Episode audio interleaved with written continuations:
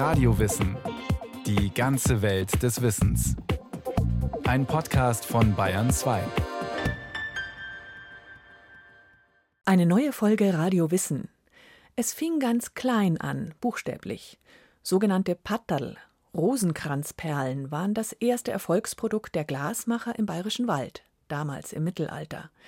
Im Lauf der Jahrhunderte hat sich dann in Ostbayern die berühmte Glasindustrie entwickelt, mit großen Erfolgen und auch schwierigen Zeiten, gerade in den letzten Jahrzehnten.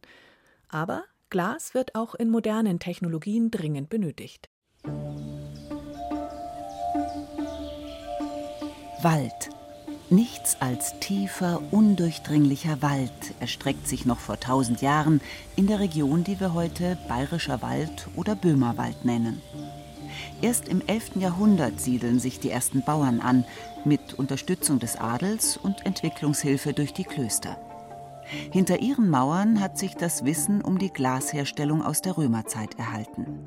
Dafür braucht man Holz zur Feuerung und noch größere Mengen zur Herstellung von Pottasche für das Glasgemenge. Dazu wird Holzasche ausgewaschen und die entstehende Lauge getrocknet. Ein zweiter wichtiger Bestandteil von Glas ist Quarz, den das bayerisch-böhmische Gebirge ebenfalls reichlich zu bieten hat. In Glashütt, einem Ortsteil von St. Engelmar, wird 1305 die erste Hütte erwähnt. Aber die Klöster lassen dort wohl schon um 1250 Fensterglas für ihre Kirchen herstellen, damals ein Luxus.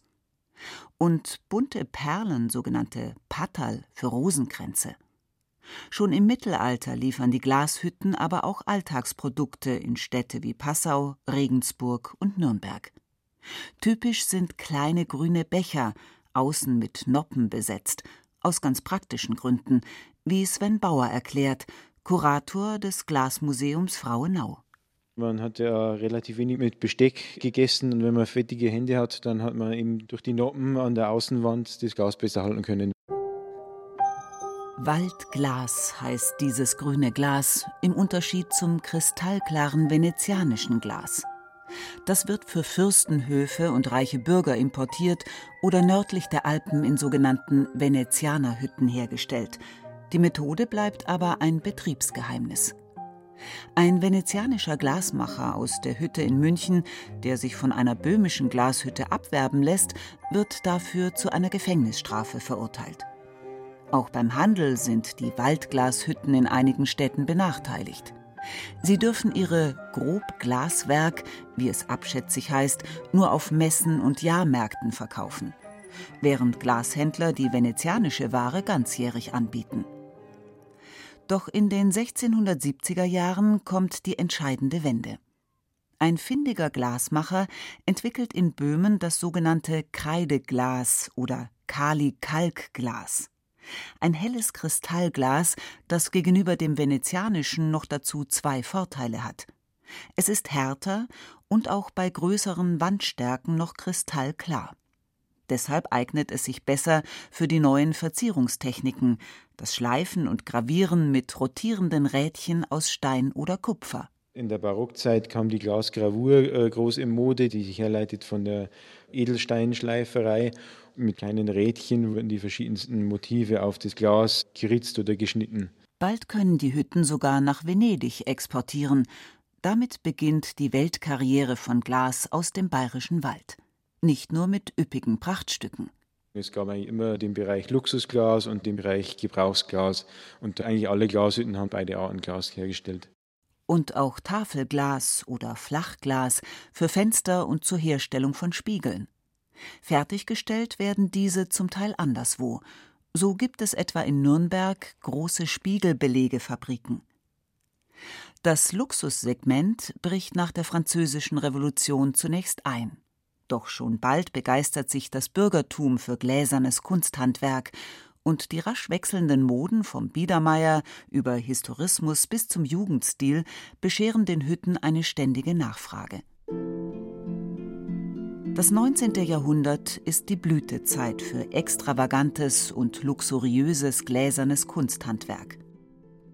In Schachtenbach, versteckt in den Wäldern zwischen Zwiesel und Eisenstein, liegt die Mitte des 19. Jahrhunderts berühmteste Bayerwald-Glashütte. Das Glasmuseum zeigt Stücke aus dem damals besonders begehrten Alabasterglas. Opak weiße Gefäße mit Auflagen in Form bunter und goldener Schlangen. Auch meterhohe Vasen und Säulen gehörten zur Produktpalette der Hütte, erzählt Kurator Sven Bauer. Die hat auf den Ausstellungen, Weltausstellungen, beste Beurteilungen, wurde auf der ganzen Welt verkauft und hatte sogar eine Verkaufsniederlassung in München, direkt am Odeonsplatz, wo exklusiv das Glas aus Schachenbach verkauft wurde. Mitte des 19. Jahrhunderts entstehen in Böhmen zwei Glasfachschulen. Bayern folgt diesem Beispiel erst 1904, um endlich nicht mehr auf den Fachkräftenachwuchs aus Böhmen angewiesen zu sein. Ziel der Schulen ist das Zusammenwirken von Technik und moderner Gestaltung auf hohem Niveau. Mit Jugendstil und Art Deco erlebt das Glaskunsthandwerk nochmals Höhenflüge. Zu der Zeit hatten die Glashütten schon einen entsprechenden Namen, waren entsprechend bekannt und da hat man sich die besten Designer und Gestalter der Zeit geholt. Bis Anfang des 20. Jahrhunderts haben allein Manufakturen mit ihrer manuellen Serienproduktion die weltweite Nachfrage bedient. Noch heute wird sogenanntes Handglas oder mundgeblasenes Glas auf dieselbe Weise hergestellt. Zum Beispiel in Frauenau, in der Glasmanufaktur von Poschinger, in zehnter Generation geleitet von Benedikt von Poschinger. Wir sind in diesem Handwerk weltweit die ältesten in ununterbrochenem Familienbesitz. 1568 hat die Familie hier nahe Frauenau angefangen und seitdem sind wir praktisch hier in Frauenau auch ansässig, durchgängig. Die Glasherstellung beginnt in einem kleinen kühlen Nebenraum der Hütte. Der Arbeitsbereich des Schmelzers.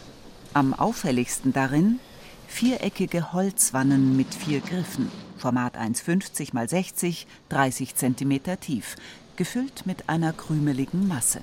Truhen, nicht aus Nostalgiegründen bis heute noch Holztruhen mit vier Griffen, in denen man das Rohstoffgemisch zusammenmischt. Metall, wenn das wäre, Metall hat Abrieb und Metallabrieb bringt nicht gewünschte Farbstiche ins Glas. Der Schmelzer beginnt mit seiner Arbeit am Nachmittag. Traditionell, um das sogenannte Gemenge aus Quarzsand, Soda, Kalk und Pottasche und ein paar weiteren Zutaten anzumischen. Das kann man aber heute fertig kaufen damit man halt eine bessere Qualität auch äh, erhält, als wenn man jedes Mal irgendwie 120 Kilo pro Truhe hier zusammenmischen müsste von Hand. Und dieses vorgefertigte, pelletierte Grundgemenge, wenn man jetzt so in den Ofen gibt, das gibt Kristall, also das durchsichtige, farblose Glas. Auf diese Basisrezeptur kommen dann auf ein paar hundert Kilo im Grammbereich verschiedene seltene Erden, Metalloxide. Und diese färben dann das Glas in eine bestimmte Richtung, die man will. Durch einen Gang geht es dorthin, wo das am Vortag angemischte Gemenge morgens ab halb sieben verarbeitet wird. In der Mitte der Ofenhalle erhebt sich die etwa 60 cm hohe Ofenbühne. Davor Wasserbecken und allerlei Gerät. Das Wichtigste ist die Glasmacherpfeife. Man könnte sagen, ein stählernes Blasrohr, rund eineinhalb Meter lang und drei, vier Kilo schwer. Wer damit arbeitet, braucht kräftige Arme und Lungen. Ist aber kein Glasbläser. Die arbeiten mit Glasstäben oder Röhrchen vor einer offenen Flamme und stellen Christbaumkugeln oder Laborapparate her. Um ein neues Stück anzufertigen, holt sich ein Glasmacher als erstes eine kleine Menge glühendes Glas aus dem Ofen. Weiter geht es in Teamarbeit. Ein Kollege hält eine löffelförmige Holzform. Das Glas wird durch Drehen und gut dosiertes Blasen vorgeformt. Und es wird immer wieder ständig vorgeformt mit dem sogenannten Vulgarholz, also einem Holzlöffel. Er muss mehrmals was holen. Das nennt man Überstechen. Also man fährt immer mit dem leicht erkalteten Hohlkörper wieder in die flüssige Glasmasse rein und dreht sich Glas drauf. Vor der Ofenbühne steht schon die Holzform oder Model bereit die aus zwei durch ein Scharnier verbundenen Teilen besteht. Jede Hälfte mit einem langen Stiel als Griff.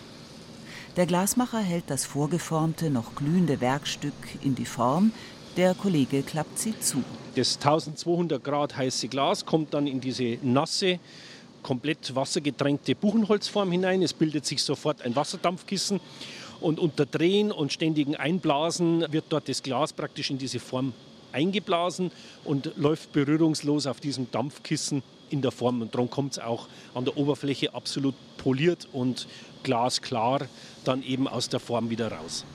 Je nachdem, was hergestellt wird, können weitere Glasmacher mit Zangen und Holzwerkzeugen jetzt noch Teile aus glühendem Glas ansetzen, etwa einen Henkel oder Verzierungen. Zuletzt wird das Teil von der Glasmacherpfeife gelöst. Und das fertige Glas wird jetzt zum Kühlband getragen. Würde man das fertig geblasene Glas jetzt einfach hier stehen lassen, dauert es nicht lang, dann hört man einen Klick und einen Knack das Glas zerspringt. Ähm, es hat damit zu tun, dass es außen schnell abkühlt. Innen ist es noch sehr heiß, gerade weil es auch dickwandig ist in dem Fall. Und es entsteht eine Spannung und die Spannung zerreißt das Glas. Und um das zu verhindern, muss man Glas kühlen. Das kommt in ein Kühlband. Das Band hat eine Temperatur von 500 Grad am Anfang und nach dreieinhalb Stunden kommt es hinten dann ja, gut warm raus, aber das Glas ist entspannt und kann dann nicht mehr brechen oder einen Riss bekommen. Das komplett abgekühlte Glas kommt dann in die Nachverarbeitung. Dort wird die Kappe abgetrennt, die Stelle, an der die Glasmacherpfeife angesetzt war. Die Scherben landen wieder in der Schmelze.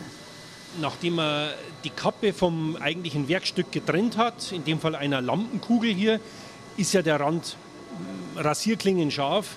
Der muss erst noch geschliffen, grad geschliffen werden vor allem, auf einer groben Scheibe und zuletzt halt, was man jetzt hier hört, dann poliert. Poliert auf einer rotierenden Holzscheibe. Nicht nur die alten Handwerkstechniken werden in Frauenau gepflegt. Mit seinem Betrieb steht Benedikt von Poschinger auch in der Tradition der Glashüttenherren. Wir sind ja das letzte übergebliebene Glashüttengut.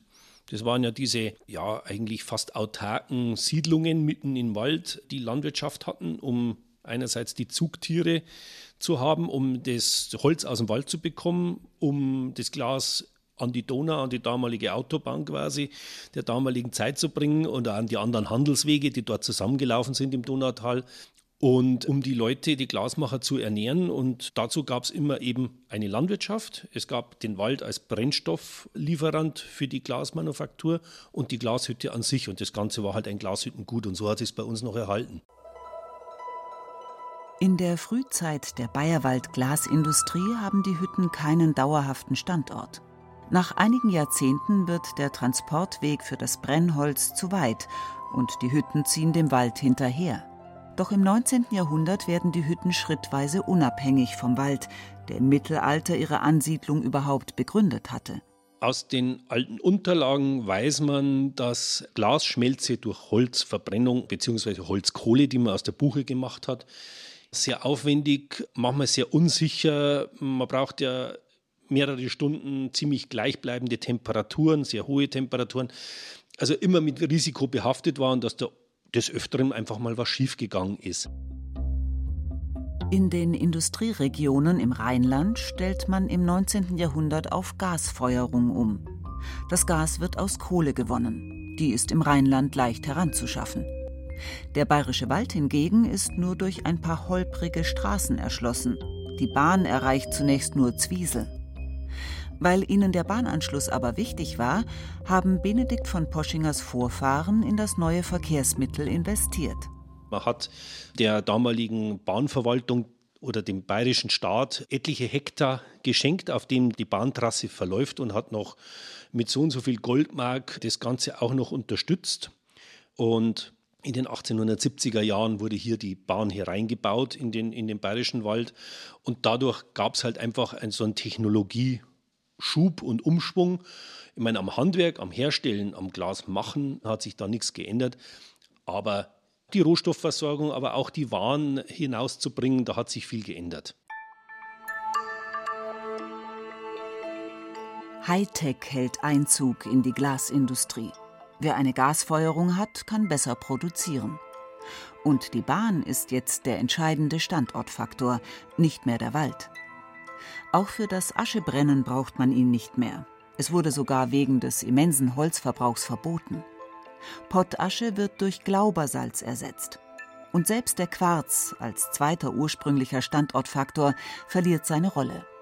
Statt das Gestein mühsam zu brechen und zu zerstampfen, verwenden die Hütten jetzt lieber ofenfertigen Quarzsand von auswärts. Abgelegene Betriebe ohne Bahnanschluss haben das Nachsehen. Sie werden verlagert, manche gleich geschlossen.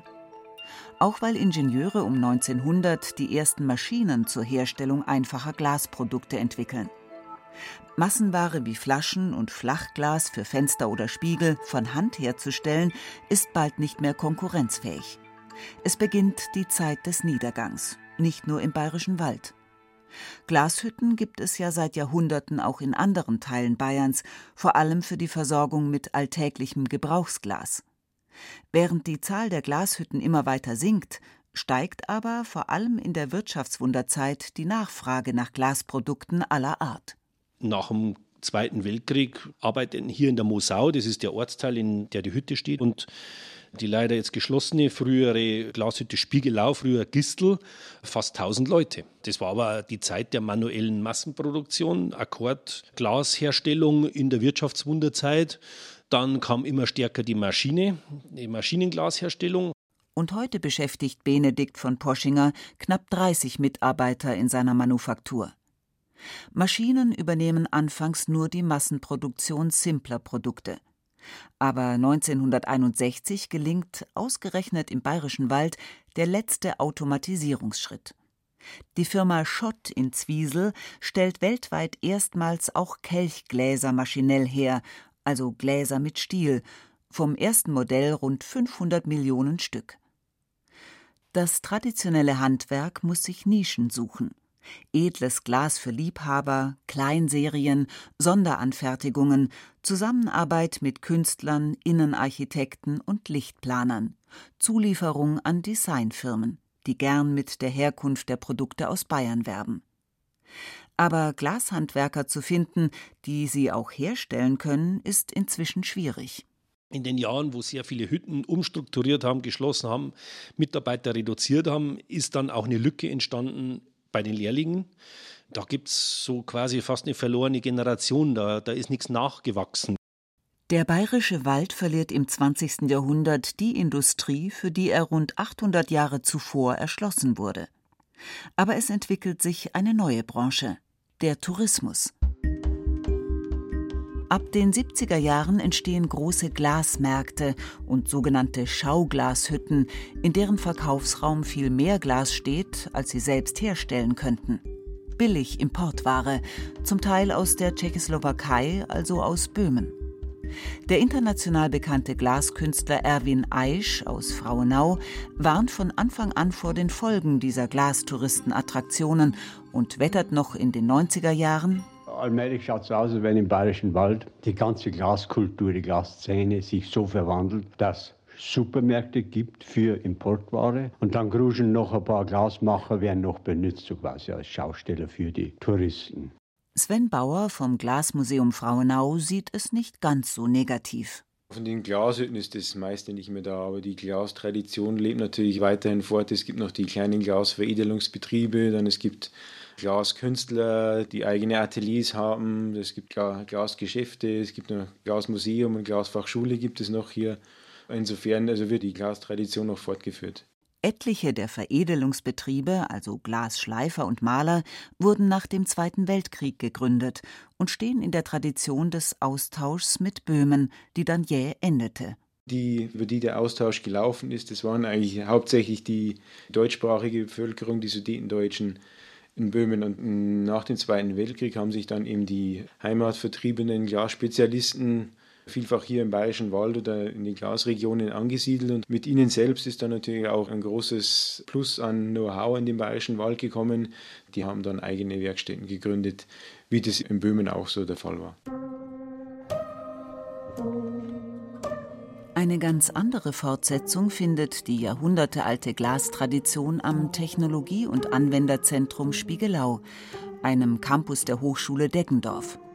Lukas Spindler ist der operative Leiter des Zentrums. Durch ein Angebot im kompletten Forschungsbereich, in den Bereichen Entwicklung, Analytik, Versuche, wollen wir hier die Glasindustrie von wissenschaftlicher Seite unterstützen zum Beispiel bei der Weiterentwicklung von Schaumglas in Zusammenarbeit mit einem Unternehmen aus der Region. Durch seine schaumartige Struktur im Inneren isoliert es gut und ist sehr leicht. Deshalb wird es schon als Dämmstoff genutzt. Wir wollen das Schaumglas in der Kunst einsetzen und trotzdem als Dämmmaterial. Und hier geht es insbesondere um den Verbund von Schaumglas und Flachglas, dass man das Material so anpasst und den richtigen Herstellungsprozess dafür findet, dass man es als Fassadenverkleidung benutzen kann. Wir bringen hier Kunst und Technik zusammen. Wärmedämmung ist auch das Thema eines zweiten Forschungsprojekts. Es beschäftigt sich mit winzigen hohlen Glaskügelchen, fein und leicht wie Staub, die in einen Fassadenputz gemischt werden. 2020 war er für den Deutschen Zukunftspreis nominiert. In einem unserer aktuellen Projekte arbeiten wir an der Optimierung vom Herstellungsprozess, dass man diese Glaskugeln, die gute Dämmeigenschaften haben, auch energieeffizient und günstig herstellen kann. Ein drittes Thema ist die Beheizung der Glasöfen. Nach der Umstellung von Holz auf Gas Ende des 19. Jahrhunderts steht jetzt der nächste Wechsel an zu elektrisch beheizten Öfen. Und das möglichst mit Strom aus Wind und Sonne, der noch dazu bei entsprechendem Wetter sehr günstig ist. Wenn viel Strom und günstiger Strom da ist, dann wollen wir das nutzen, um das Glas herzustellen, wenn viel Strom da ist. Und dann auf der richtigen Temperatur halten, dass man es zum anderen Zeitpunkt ausarbeiten kann. Wir unterstützen eben die Industriepartner hier bei der Entwicklung von neuen Schmelzaggregaten. Und hier ist halt die Möglichkeit bei uns, dass man das Ganze im kleinen Maßstab ausprobiert, ob es funktioniert. Hightech fürs Handwerk. Das Forschungszentrum könnte helfen, eine jahrhundertealte Tradition am Leben zu halten. Die Glashütten haben den bayerischen Wald einst erschlossen wie Pioniere. Das grüne Waldglas hatte keinen guten Ruf.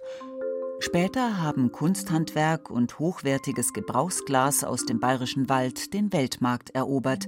Man wusste, neue Technologien zu nutzen, bis die Konkurrenz durch Maschinenglas übermächtig wurde. Übrig geblieben sind eine kleine Produktion für Liebhaber, die Glaskunst und viel Handwerkstradition.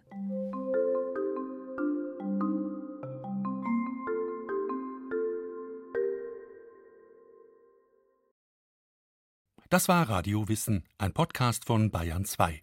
Autorin Renate L. Regie Sabine Kienhöfer. Gesprochen hat Rahel Comtes. Ton und Technik Roland Böhm. Redaktion Thomas Morawetz. Wenn Sie keine Folge mehr verpassen wollen, abonnieren Sie Radio Wissen unter bayern2.de slash podcast.